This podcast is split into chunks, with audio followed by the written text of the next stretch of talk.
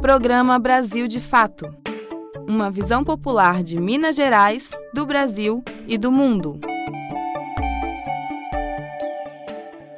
Olá, ouvinte! Está no ar o programa Brasil de Fato. Confira os destaques desta edição. Flávio Bolsonaro e Fabrício Queiroz são indiciados pelo Ministério Público do Rio de Janeiro em caso sobre o esquema de rachadinha. Pela primeira vez, uma funcionária do gabinete do parlamentar admitiu o esquema. Você não recebeu as parcelas de 300 reais do auxílio emergencial? Saiba como contestar. O recurso pode ser aplicado até o dia 9 de novembro.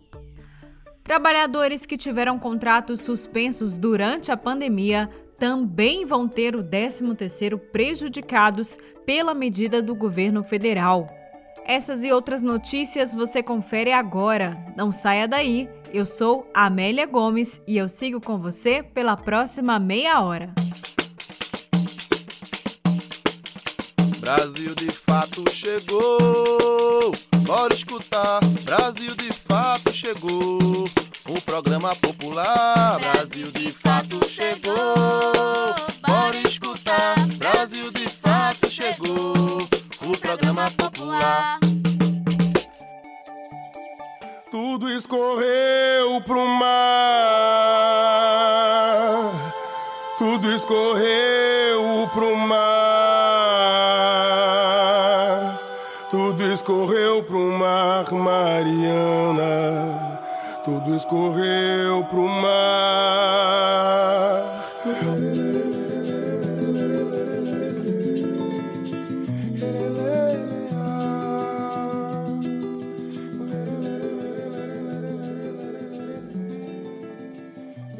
A quinta-feira foi marcada por atos e protestos em denúncia aos cinco anos do crime das mineradoras Vale, Samarco e BHP Billiton na bacia do Rio Doce. Logo pela manhã, atingidos pelo crime da bacia do Paraupeba, fecharam estradas em Betim e São Joaquim de Bicas em ato de solidariedade às famílias do Rio Doce.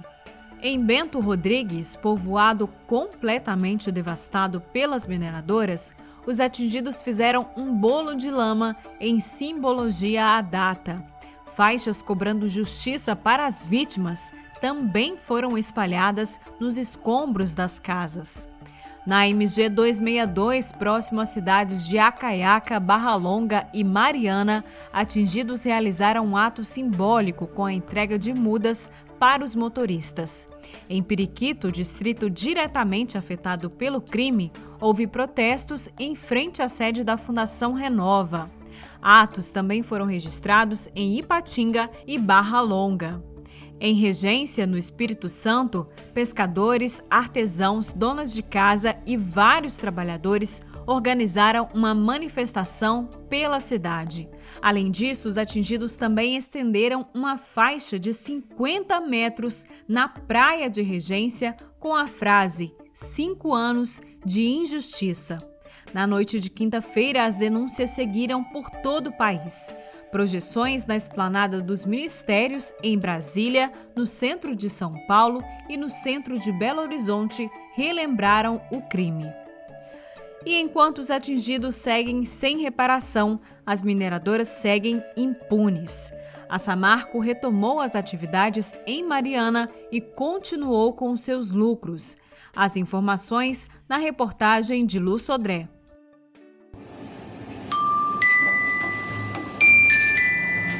O crime cometido pela Samarco, Vale e BHP Billiton na bacia do Rio Doce há cinco anos aumentou o domínio das mineradoras no município de Mariana, em Minas Gerais. Essa é a opinião de especialistas escutados pelo Brasil de Fato ao analisar a atual estrutura econômica da cidade, que só iniciou uma retomada de emprego e renda a partir de 2018, ou seja, cerca de três anos após o crime.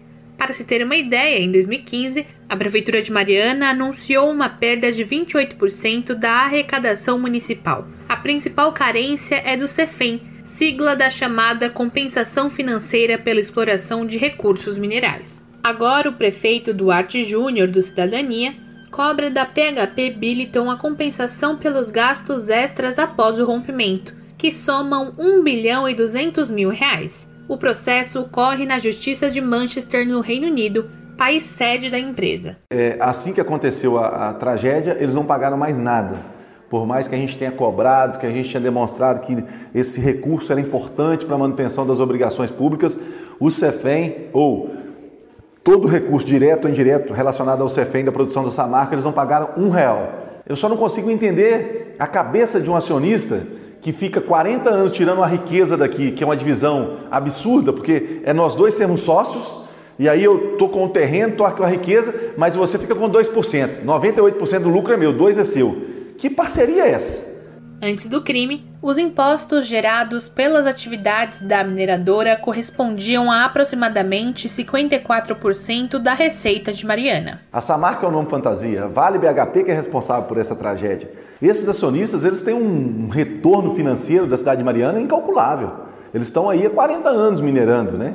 Para o professor Tadísio Coelho, do Departamento de Ciências Sociais da Universidade Federal de Viçosa, a expansão da mineração já retraía a economia mesmo antes do crime de 2015.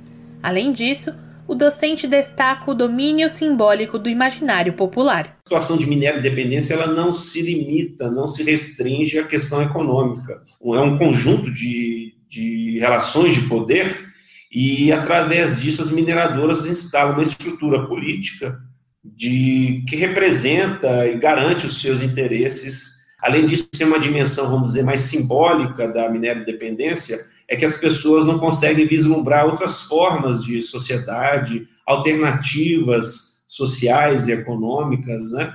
Em Mariana, a área plantada de culturas tradicionais para a agricultura familiar passou por uma redução drástica após a lama do desastre, uma diminuição de 93%, segundo dados do IBGE. Após o rompimento, o desemprego chegou a 28% no município. Antes, o percentual ficava em torno de 6%, segundo a prefeitura. Em setembro de 2019, a Samarco obteve a concessão para a volta das atividades no complexo de Germana. A empresa anuncia que a retomada será gradual e sem a utilização de barragens, com a implantação de um sistema de disposição e tratamento de rejeitos para empilhamento a seco. Na região, a mineradora começa a fazer uma ampla mobilização pela retomada, tendo como um dos eixos o anúncio de postos de trabalho nas comunidades. Luiz Paulo Siqueira, do Movimento pela Soberania Popular na Mineração, UMAN, explica que a mineradora vem anunciando a volta como uma salvação para Mariana e se colocando como uma empresa mais limpa que se repaginou e agora vai fazer uma nova mineração. Um contexto de uma economia extremamente fragilizada, uma empresa mineradora que anuncia a retomada com anúncio de novos empregos, dificilmente vai conseguir é, ter resistência para a implantação desses projetos. O crime da Samarco, Vale e BHP Billiton aconteceu no dia 5 de novembro de 2015. Até agora, nenhuma das empresas ou responsáveis foram punidos pelo caso. De São Paulo, da Rádio Brasil de Fato, com reportagem de Pedro Estropaçolas, Lúcio Dré. Você sabia que a maior fonte de impostos de Minas Gerais é a Petrobras? Mas esse patrimônio dos mineiros está ameaçado. Querem privatizar a nossa refinaria Gabriel Passos. A venda da Regap vai aumentar o preço do gás de cozinha, do diesel e da gasolina. Nessas eleições, cobre do seu candidato. Escolha quem defende a Petrobras. A Petrobras fica em Minas. Você está ouvindo o programa Brasil de Fato. Uma visão popular de Minas Gerais, do Brasil e do mundo. O Brasil ultrapassou a triste marca de 161 mil falecidos pela Covid-19. O nosso país concentra mais de 39% dos óbitos em toda a América Latina. A propagação do novo coronavírus voltou a dar sinais de descontrole no Brasil. De acordo com o relatório da Imperial College de Londres, neste momento, cada grupo de 100 infectados no país pode contaminar mais de 100 pessoas. O Brasil não superava esse patamar de contágio desde setembro. E falando ainda sobre a pandemia, se você não conseguiu acessar as parcelas adicionais, ou seja, aquelas de 300 reais do auxílio emergencial, fique atento. Você pode recorrer da decisão até o dia 9. A repórter Lu Sodré explica como proceder. Os cidadãos que receberam as cinco parcelas do auxílio emergencial de 600 reais, mas tiveram a extensão do benefício cortada, ou seja, não receberam as parcelas de 300 reais, têm até 9 de novembro para contestar a decisão. O processo é feito exclusivamente pela internet, no site da DataPrev. Já os beneficiários do Bolsa Família que tiveram a extensão do auxílio cancelada só poderão fazer a contestação a partir do dia 22 de novembro. Segundo o governo federal, o pagamento do auxílio foi suspenso para casos em que haja indicativo de óbito recebimento de algum outro benefício assistencial ou previdenciário, ou caso a pessoa tenha conseguido um vínculo formal de emprego. Caso o beneficiário não se encaixe nesses critérios e faça contestação, a reanálise dos dados será feita. Se o pedido for aprovado, a extensão do auxílio emergencial será paga no mês seguinte e incluirá os valores retroativos não pagos. O prazo para contestação já foi encerrado em 2 de novembro para quem recebeu pelo menos uma parcela de 300 reais e teve o benefício cancelado. O Ministério da Cidadania informou que a reavaliação dos critérios continuará a ser feita mensalmente. Para receber o benefício, o cidadão deve ter 18 anos, não ter emprego formal, não receber benefícios assistenciais ou previdenciários, ter renda familiar mensal per capita de até meio salário mínimo ou renda familiar mensal total de até três salários mínimos e não ter rendimentos tributáveis acima de R$ 28.500. O beneficiário também não pode morar no exterior, estar preso em regime fechado e não pode ter propriedade de bens ou direitos de valor total superior a 300 mil reais. O site para consultar a situação de cadastro no auxílio emergencial é consultaauxilio.dataprev.gov.br. Lembrando que é tudo junto e em minúsculo e entre as palavras consulta e auxílio, a letra A fica repetida.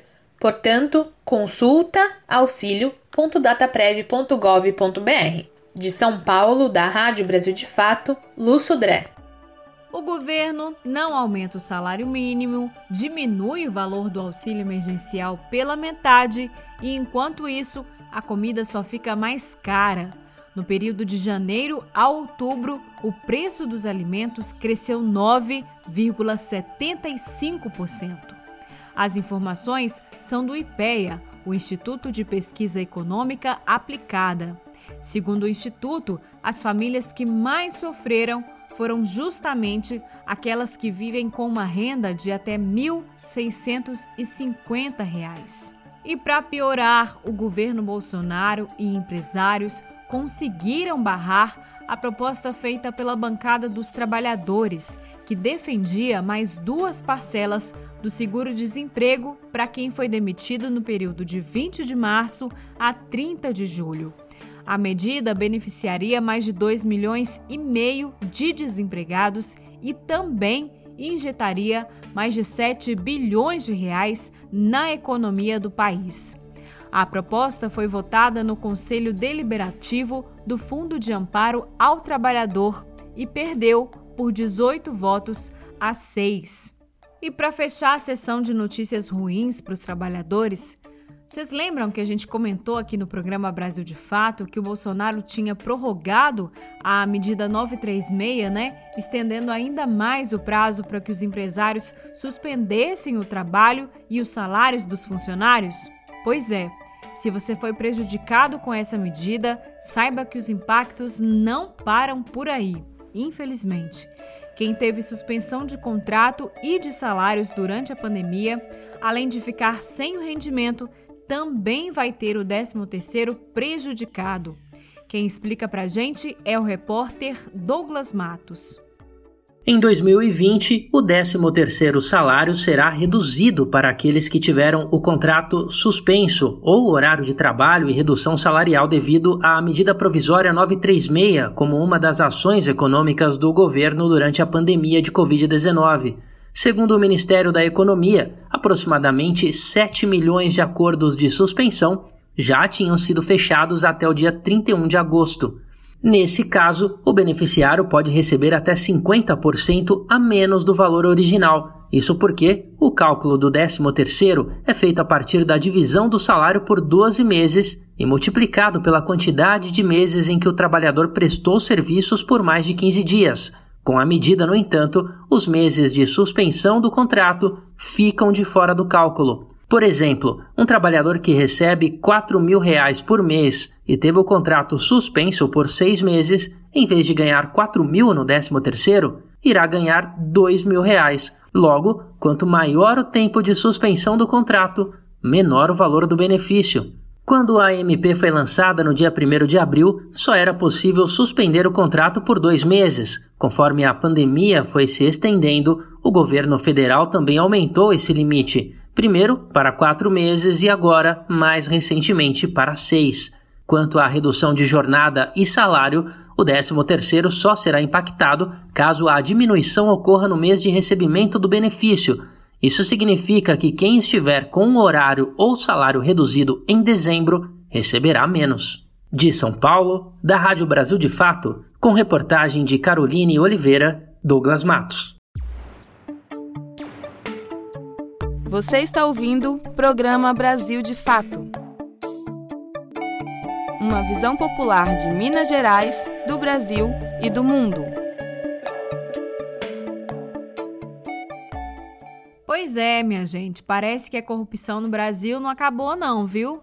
Nesta quarta-feira, dia 4, o Ministério Público do Rio de Janeiro indiciou o senador Flávio Bolsonaro, do Republicanos, no caso do esquema das rachadinhas. Além do senador e do seu ex-assessor, o Fabrício Queiroz, o MP do Rio de Janeiro denunciou outras 15 pessoas.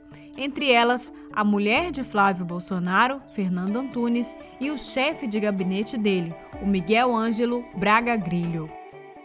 O Ministério Público do Rio de Janeiro denunciou o senador Flávio Bolsonaro, do Republicanos, por organização criminosa, peculato, lavagem de dinheiro e apropriação indébita. Além do filho do presidente, a acusação do MP também inclui o ex-assessor dele e amigo da família, Fabrício Queiroz. A ação acontece após dois anos de investigações do esquema conhecido como Rachadinha, o desvio de parte dos salários dos servidores da Assembleia Legislativa do Rio para benefício próprio. Além de Flávio Queiroz, apontado como operador do esquema, Outros 15 assessores também foram denunciados. Apesar de ter sido ajuizada pela promotoria em 19 de outubro, a peça foi encaminhada ao desembargador responsável pelo processo no Tribunal de Justiça na noite desta terça-feira. Caso a Justiça aceite a denúncia, o filho de Bolsonaro e os ex-assessores se tornarão réus. Segundo o Ministério Público, os crimes teriam ocorrido entre 2007 e 2018 a suspeita do envolvimento de Flávio e Queiroz com práticas ilícitas veio à tona em dezembro de 2018. Segundo o jornal O Globo, Luísa Souza Paz, ex-assessora do antigo gabinete de Flávio na Alerj, admitiu em depoimento que nunca atuou como funcionária. Ela afirmou ainda que era obrigada a devolver mais de 90% de seu salário. É a primeira vez que um ex-assessor assume o esquema ilegal no gabinete do parlamentar. De São Paulo, da Rádio Brasil de Fato, Lu Sudré. Também nesta quarta-feira, o ministro Luiz Felipe Salomão, corregedor da Justiça Eleitoral, liberou para o julgamento uma ação que pode caçar a chapa formada pelo presidente Jair Bolsonaro e pelo vice Hamilton Mourão. A ação foi apresentada em 2018 pela coligação que teve como candidato à presidência o Ciro Gomes, do PDT. O documento pede a cassação da chapa de Bolsonaro por ela ter utilizado, na campanha eleitoral, de um esquema supostamente ilegal de contratação de empresas para disparar mensagens em massa no WhatsApp. Com essa decisão, agora fica a cargo do ministro do Tribunal Superior Eleitoral, Luiz Roberto Barroso, marcar a data para a apreciação dessa ação. Uma visão popular do Brasil e do mundo. Temas como política, economia, direitos humanos, cotidiano e cultura, tratados com pluralidade e diversidade. Jornalistas, articulistas e movimentos populares reunidos em um só veículo.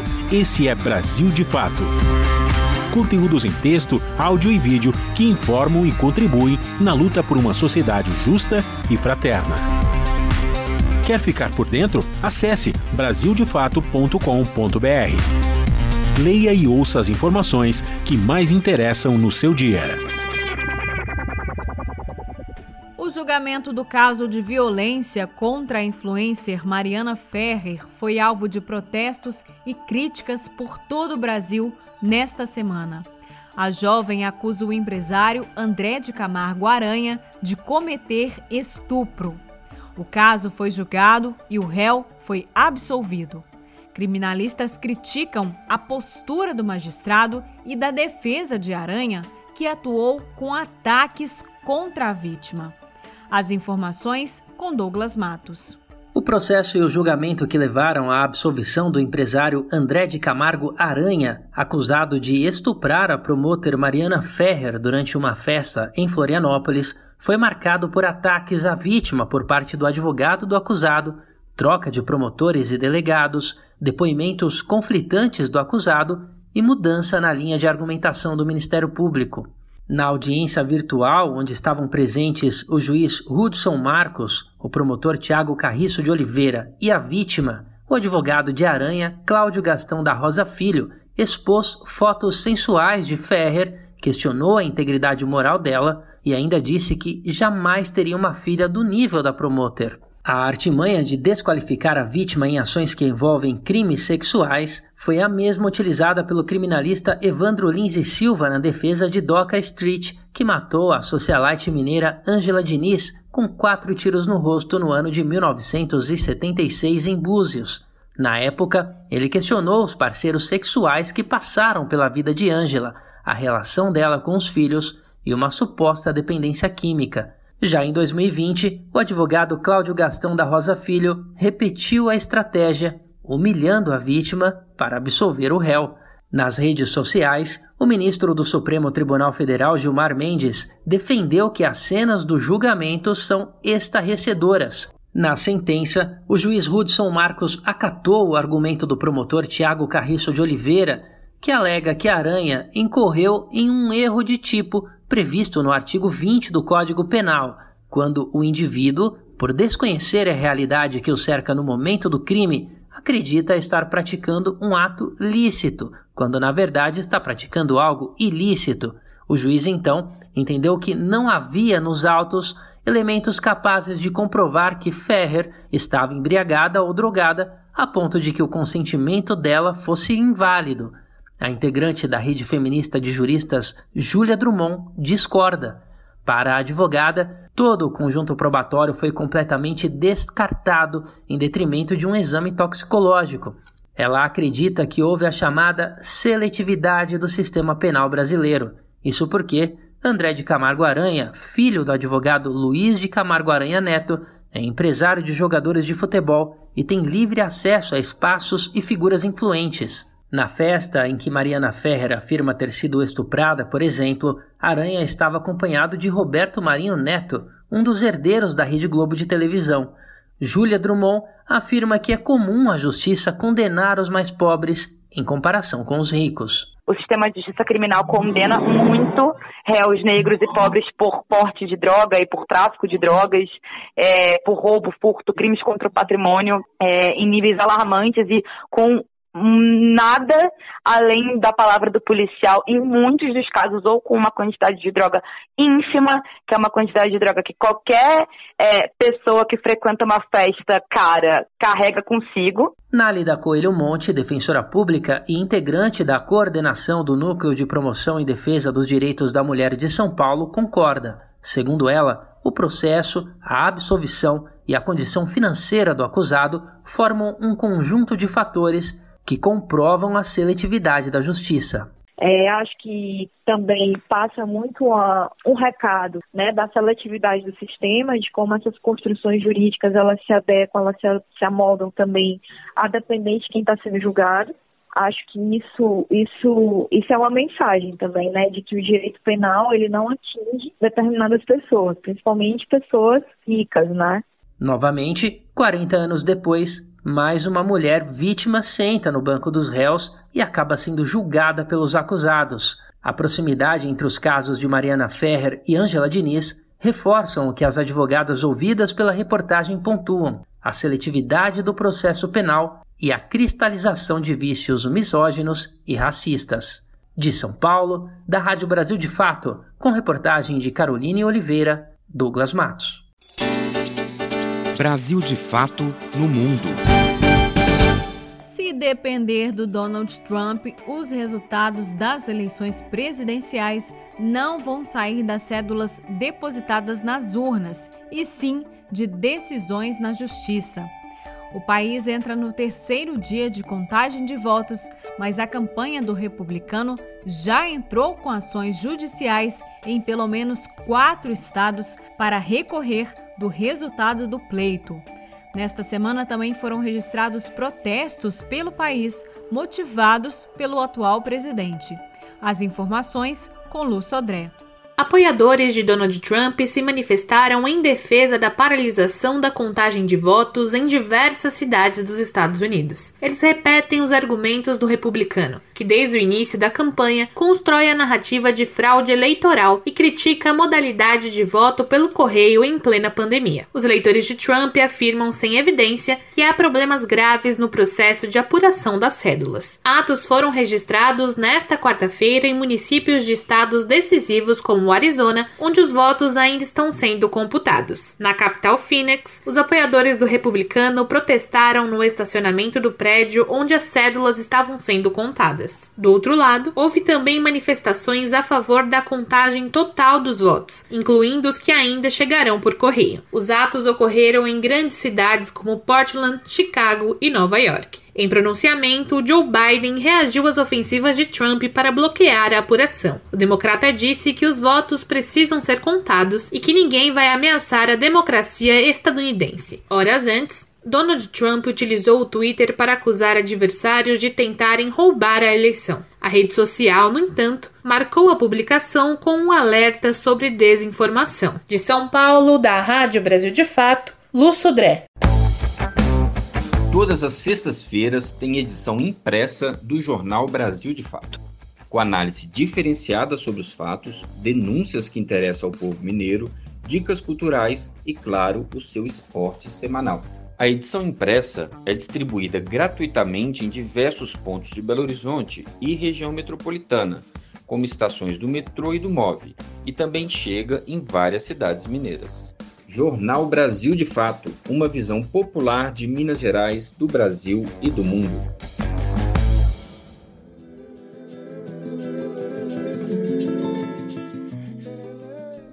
A gente encerra a edição de hoje com uma composição que fala sobre os cinco anos do crime em Mariana, o rompimento da barragem de Fundão que contaminou toda a bacia do Rio Doce. A música tem produção e idealização da Caritas Brasileira, com letra de Dimir Viana, arranjos e violão de Alexandre da Mata, baixo de Sinara Mota, percussão de Zeca Magrão, mixagem de André Luiz e a interpretação de Sérgio Pererê.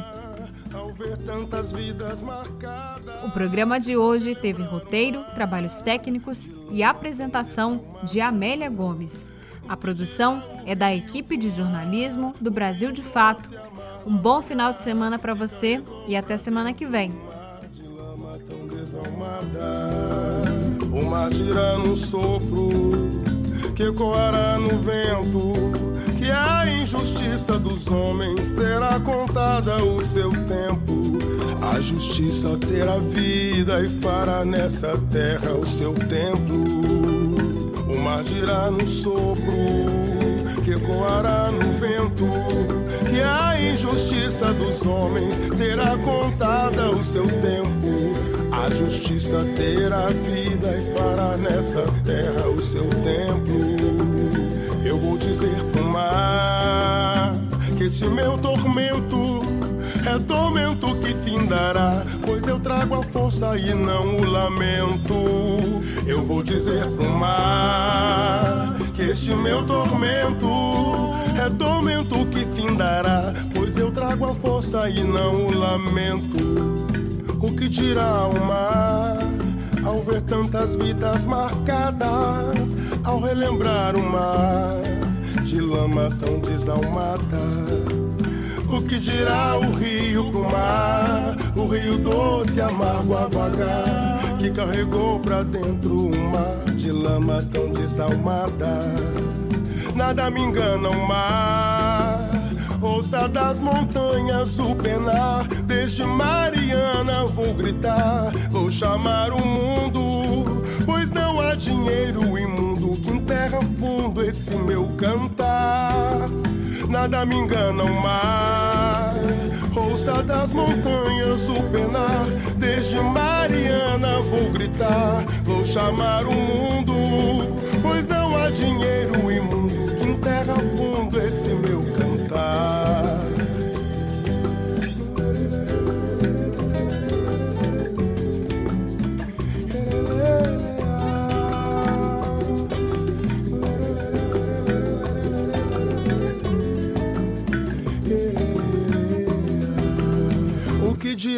mar ao ver tantas vidas marcadas, ao relembrar o mar de lama tão desalmada? O que dirá o rio pro mar, o rio doce, amargo a vagar, que carregou pra dentro um mar de lama tão desalmada? O que dirá o mar ao ver tantas vidas marcadas, ao relembrar o mar lama tão desalmada? O que dirá o rio pro mar, o rio doce, amargo a vagar, que carregou pra dentro um mar de lama tão desalmada? O que dirá o mar ao ver tantas vidas marcadas, ao relembrar o mar de lama tão desalmada. Que dirá o rio pro mar? O rio doce, amargo a vagar, que carregou pra dentro um mar de lama tão desalmada. Que carregou pra dentro um mar de lama tão desalmada. Que carregou pra dentro um mar